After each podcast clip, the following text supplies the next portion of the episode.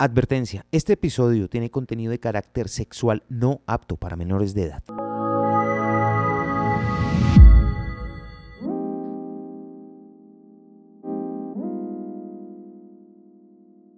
¿Hasta dónde llega una mujer en medio del despecho causado por la infidelidad de su pareja? ¿Lo que sale a flote en su vida es algo espontáneo o son deseos, fantasías que había mantenido silenciadas hasta para ella misma? Pasión, lujuria, desenfreno, amor propio, libertad, libre albedrío. Pero después de tomar cartas en el asunto y de vivir desinhibidamente y a conciencia su sexualidad, ¿qué pasa? Ese es nuestro tema en este episodio. Siete días de pasión, un libro que nos enfrenta a realidades que tal vez nunca nos hemos planteado con tanta profundidad. Bienvenidos todos, soy Lewis Acuña y están escuchando el podcast del Libro al Aire. Cada vez que escuchas esta voz, una persona ha perdido la vida a causa de un incidente vial en Medellín. Baja la velocidad. La autopista norte, una de las más peligrosas, cambió su límite de velocidad a 50 km por hora para salvar vidas. Cambia el ritmo. Alcaldía de Medellín. Libro al aire. Siete días de pasión, Olga Morales, su autora. Olga, bienvenida a Libro al aire. Lewis, muchas gracias. Gracias por tu invitación. La pregunta que suelo hacer en estos casos es, ¿hasta aquí el video para menores de 18 años? Por supuesto que sí. Amanda, Amanda es la protagonista de esta historia. Son siete días de pasión. ¿Qué es lo que le pasa a Amanda? Cuéntanos. Bueno, Amanda es víctima del desamor. Creo que es una, la enfermedad del siglo XXI y es eh, descubrir que su pareja es infiel, que todo lo que ella estaba presintiendo es real. Y Amanda, en vez de sentarse a comer, a llorar, a engordarse, a emborracharse con las amigas, decide arrancar un viaje no solamente fuera de Bogotá, sino también dentro de sí misma para explorar un poco de su sexualidad, en lo que le gusta, en lo que no le gusta y bueno, es un momento desaforado de pasión. ¿Qué tan explícito es el lenguaje que utilizas tú en este libro, en la descripción de esos encuentros de, Amanda? ¿Son solo de Amanda o también de su ex? También de su ex eh, y son totalmente explícitos como son las relaciones sexuales. Las relaciones sexuales no son que se las enseñaron como nos las enseñaban en el colegio, sino son absolutamente carnales, pasionales, con olores, con sabores, es totalmente real. ¿Cuál sería para ti, de todos los encuentros que puedes llegar a tener en el libro, Amanda, el que sea como el más ideal o no sé, como el que hayas disfrutado más escribiendo, quizá imaginándotelo? Yo creo que la escena que más me gustó fue la que se desarrolla en el edificio de Avianca.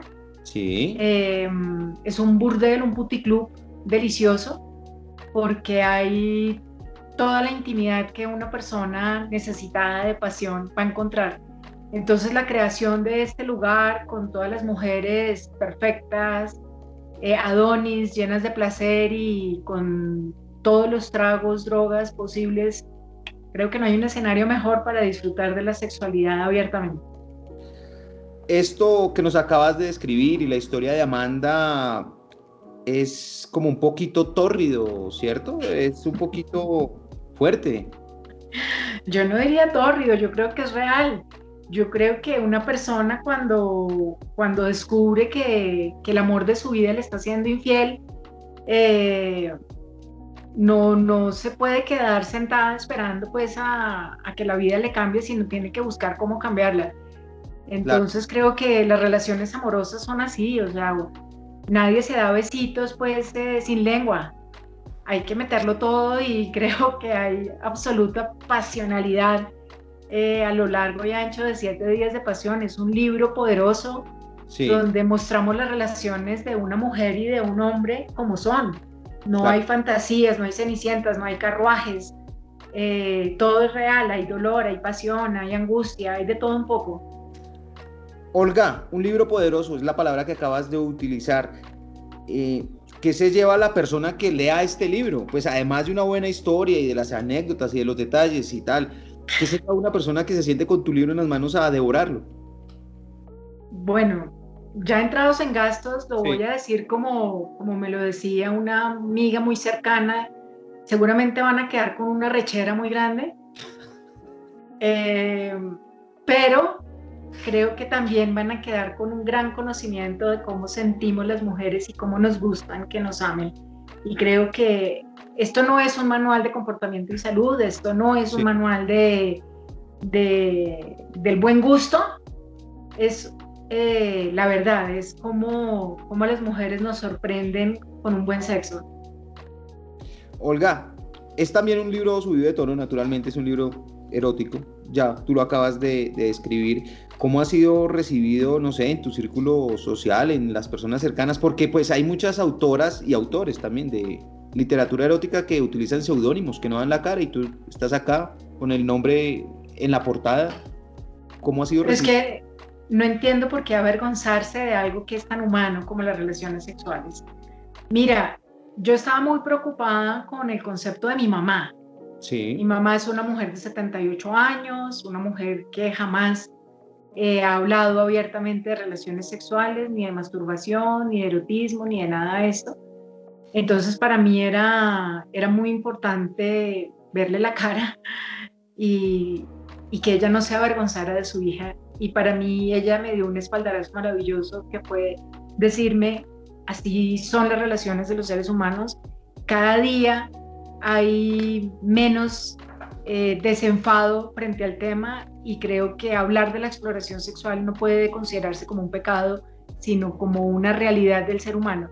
Después de que ella me dijo esto, lo demás fue ganancia, porque obviamente las mujeres no son tan abiertas entonces mis amigas han dicho como que, uy, qué machera de libro, qué chévere, pero los hombres son los que mejor respuesta eh, me han dado, como mejor feedback, porque creo que sienten que por fin una mujer está hablando abiertamente de, cómo les gusta la hora del sexo. ¿Somos mojigatos? Hay hombres que lo leen y se quedan en secreto y no quieren comentarlo. Mojigatos seremos siempre. Y creo que que la avalancha de entrevistas que he dado eh, han sido especialmente por eso, porque la gente que se sienta a leerlo eh, dice como que esta vieja, ¿qué le pasó en la vida? ¿Por qué está escribiendo así? Eh, y no es un, un tema de desenfado con la sociedad, sino con la literatura. Y creo que mi necesidad era un poco liberarme como mujer de que en los libros encontraba mucho amor y mucha floritura, pero eso no es real. Yo creo que desde siempre he estado en una búsqueda de que me digan qué es lo más rico que hay para disfrutar del, del cuerpo, de la pasión, de la sexualidad, y no lo encontraba. Y en los libros me acercaba mucho a lo que yo buscaba, pero encontraba muchas cosas como sucias que me parecían como que gas. Entonces, eh, un tipo como Charles Bukowski me encanta, pero llega a escenas en que uno dice, men, too much, demasiado fuerte, demasiado duro, demasiado dolor, demasiado olor. Y yo quise mostrar algo un poco más eh, aproximado a la realidad y, y siento que, que, es una necesidad social, no es solo una necesidad mía, sino creo que la sociedad entera es la que reclama un poco de claridad a la hora de hablar de sexo. Un tema real, lo dices tú muy bien y quisiste acercar a este. ¿Por qué en específico el sexual? Porque pues también realidad es la romántica, la lograda, la profesional, las novelas, etcétera. ¿Por qué en específico para ti la sexualidad fue tu tema? Porque socialmente está permitido hablar de todo. Sí. Esto es un tabú.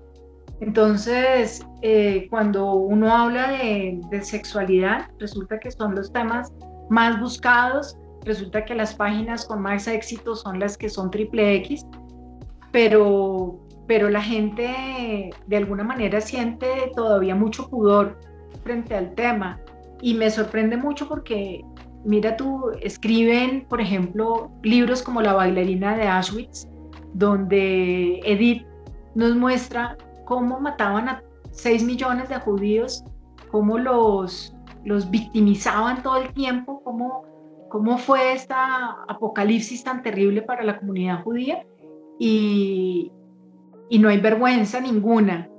la comunidad como tal todavía no se siente avergonzada de todos los crímenes que cometieron durante las guerras.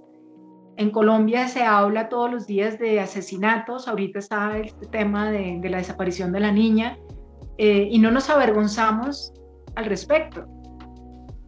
Y cuando tocamos el tema sexual, sí nos ponemos rojos y, y nos da algo de vergüenza eh, que una mujer diga que tuvo un orgasmo delicioso. Entonces, pero mire tú que es una doble moral chimbísima, porque Esperanza Gómez abre la boca y es, eh, se convierte en un tema de todos. Todo el mundo lo va, lo lee y puede que se esconda en el baño a hacerlo.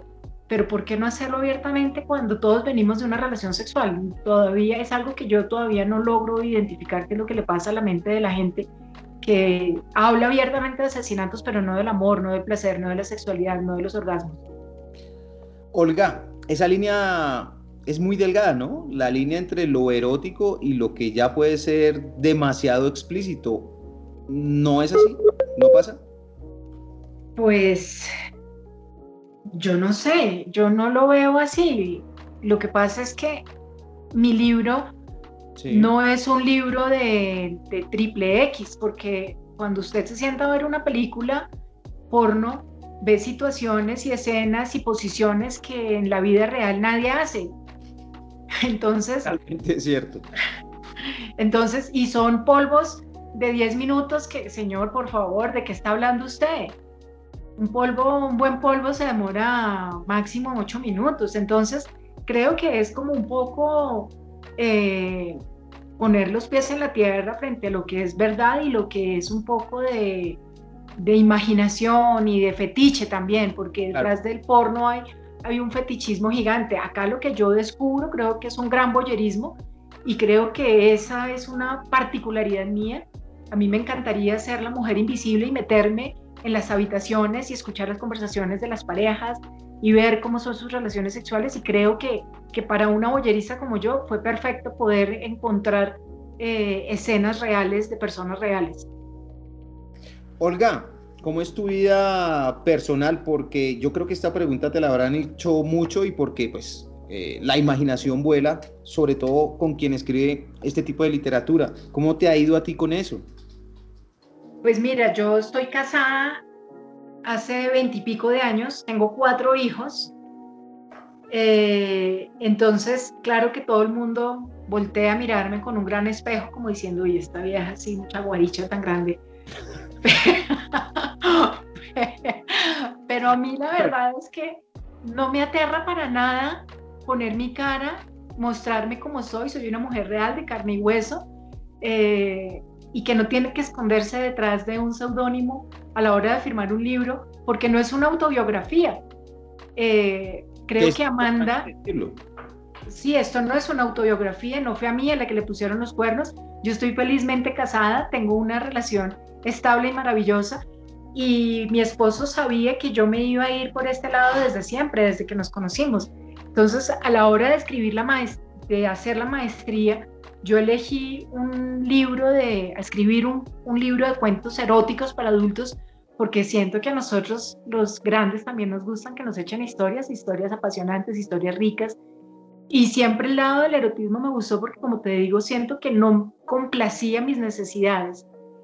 Entonces, eh, para mí entrar en este tema fue maravilloso y ha sido todo un proceso de investigación, de, de búsqueda eh, también seguramente de identificación en muchas cosas, en, muchos ambientes, pero, pero no fue un trabajo de sentarme pues a escribir vainas explícitas, no, fue un trabajo de investigación arduo, eh, sentarme a leer el informe Hyde, que es el informe más completo de sexualidad femenina que se ha publicado eh, en los Estados Unidos en los años 70. Y lo que yo escribo en este libro es lo que más le gusta a las mujeres y lo que más le gusta a los hombres a la hora de la de la actividad sexual. Entonces no fue como que decirme qué me gusta a mí, no, yo no soy las estadísticas, las estadísticas son clarísimas. Y hay una diversidad impresionante. Y hay mujeres eh, que disfrutan de muchas cosas que para algunas dirán como que, uy, no, pero hay otras que sí lo, lo, lo, lo disfrutan, entonces yo creo que, que descubrir esta, esta realidad es fantástico. Olga, para este libro bastó con tu imaginación, tu fantasía, tu experiencia? ¿O tuviste que recorrer eh, experiencias de otras personas para recopilar todas las vivencias que tiene Amanda durante el libro? Me encanta la pregunta, porque yo sola no hubiera podido. Eh, tuve el acompañamiento de una psiquiatra que se llama Rocío del Pilar Barrios. Sí. Ella es una mujer que solo atiende a mujeres y que por supuesto este es el, el común denominador de su consulta, la infidelidad, cómo liberarse del dolor de la infidelidad.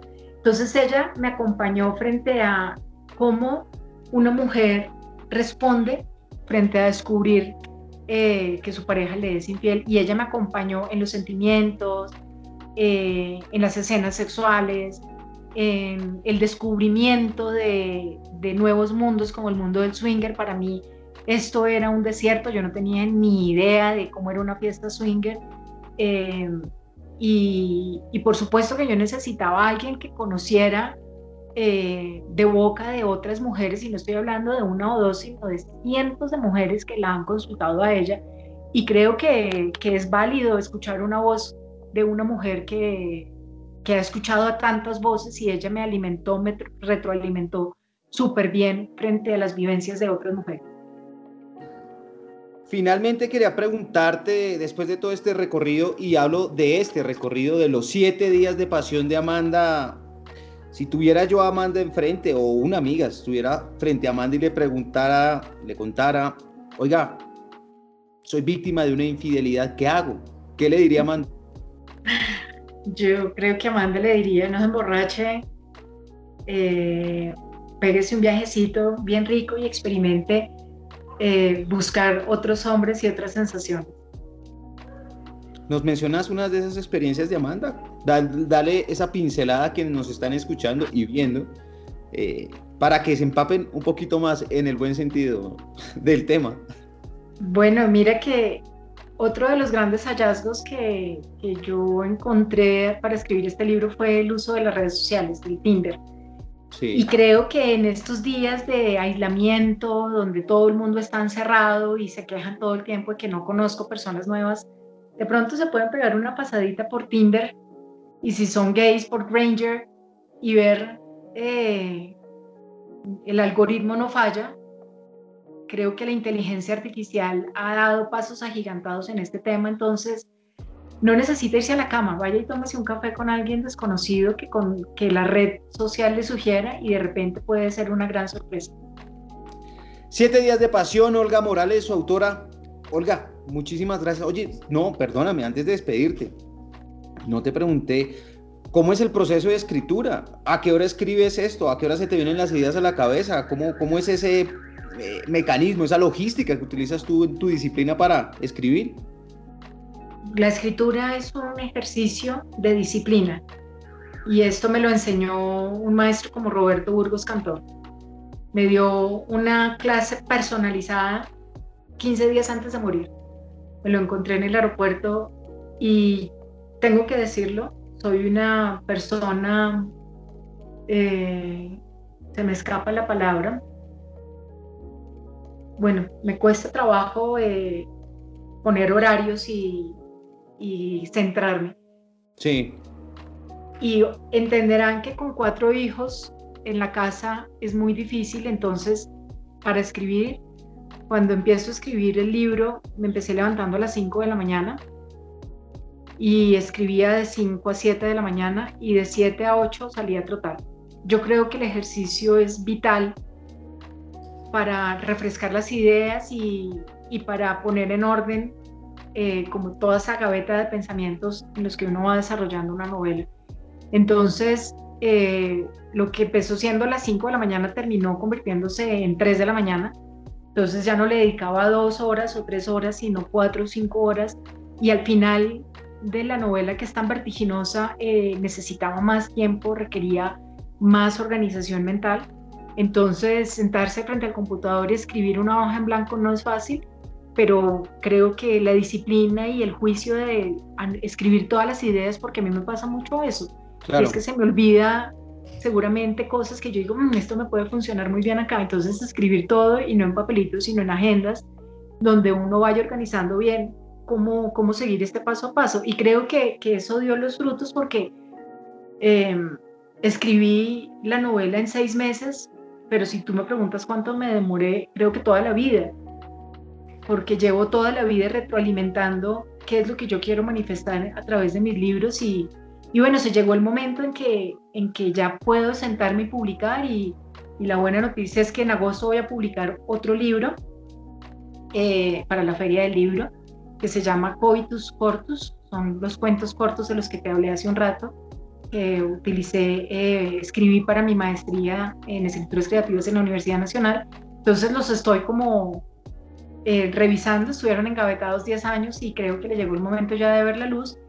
Y firmé con Planeta para escribir la segunda y tercera parte de Siete Días de Pasión, porque Amanda todavía tiene mucho camino que recorrer y mucho por contar. Olga, esta, esta pregunta se me había escapado y, y ahora que lo mencionas, creo que es importante. Tus hijos, ¿qué han dicho tus hijos de tu trabajo? Tengo, tengo cuatro hijos, pero solo uno es consciente de lo que está haciendo la mamá. Santiago tiene 17 años eh, y él todavía se estremece un poco al ver el libro y, y todavía no, me dice, no soy capaz de, de descubrir esa intimidad. Entonces creo que todavía está muy chiqui y los otros pues ellos apenas están en la edad de Aladino y de leer por las noches, las mil y una noches, entonces no entienden, eh, pero están muy orgullosos de que su mamá sea escritora y que los libros le lleguen a la casa y que firme autógrafos y estas vainas lo llenan de, de alegría a ellos, aunque son muy pequeños, pero, pero se sienten muy satisfechos de que su mamá sea escritora. Y es comprensible además porque justamente lo advertimos desde, desde el principio, esto es para mayores de 18 años, si quisiera uno, ¿no? Pues por ponerle la edad legal en Colombia para mayores. Y yo creo que entre más grandes mejor, sí. porque uno realmente alcanza una madurez sexual, yo creo que pasado los 30 años. Sí. Antes es uno bastante tímido, cohibido, le da miedo hablar de, del orgasmo, le da miedo hablar de los juguetes sexuales, eh, y después de los 30 es que uno se empieza a desinhibir y a encontrarse con uno mismo, a decir, qué carajos, ya, eh, ya es el momento pues de, de, disfrutar y más cuando uno tiene una, una, pareja estable, ¿no? Entonces, yo creo que mi sueño es seguramente que muchas parejas lo lean en, en voz alta y que sea eh, un aliciente a la hora de, de meterse en la cama. Eso que acabas de decir es supremamente importante, el tema de una pareja estable, que no es lo que ocurre acá, ¿no? No, no es lo que pasa ahí, pero, pero el libro, yo, yo lo pensé siempre en, en, lectura en pareja, porque sí. son situaciones para discutir, ¿viste? Ahí, yo creo que una pareja nunca se sienta a hablar de la posibilidad de disfrutar del poliamor o de cuáles son las mejores posiciones, por lo mismo que te decía, que hay un poco de pena frente al tema. Eh, pero cuando la pareja cruza junto este umbral de, del descubrimiento del placer, yo creo que, que hay una sintonía maravillosa y, y, creo que muchas parejas se destruyen, se acaban porque no encuentran esta sintonía sexual. Olga Morales, muchas gracias por estar conmigo aquí en Libro al Aire. Lewis, muchas gracias y la invitación para los que escuchan eh, esta entrevista es a que lean, no importa qué, pero que lean, que se metan y que permitan que sus mentes viajen y divaguen y conozcan y se estremezcan con las narraciones de otras personas. Mi conclusión. La literatura erótica es otra expresión del sentir humano sí creo que existe una línea muy delgada entre lo sensual y lo obsceno. El evitar llamar todo por su nombre y tener un hilo argumental sólido no es tarea sencilla para quien quiere evitar ser vulgar. Lo explícito no necesariamente está concebido para luchar contra el pudor. Al fin y al cabo, el mismo acto de leer en la gran, gran mayoría de casos es un acto íntimo. Si una persona desea explorar este mundo de lo erótico en los libros, este es un gran ejemplar. La literatura no solo es para posar de intelectual, también para permitirnos atravesar vivencias, viajes que tan solo queremos tener allí, en las hojas y la imaginación. Gracias, gracias a ti por escuchar este podcast de Libro al Aire. Espero lo hayas disfrutado y te haya servido tanto como a mí. De eso se trata, de encontrar y compartir libros que alimenten la vida.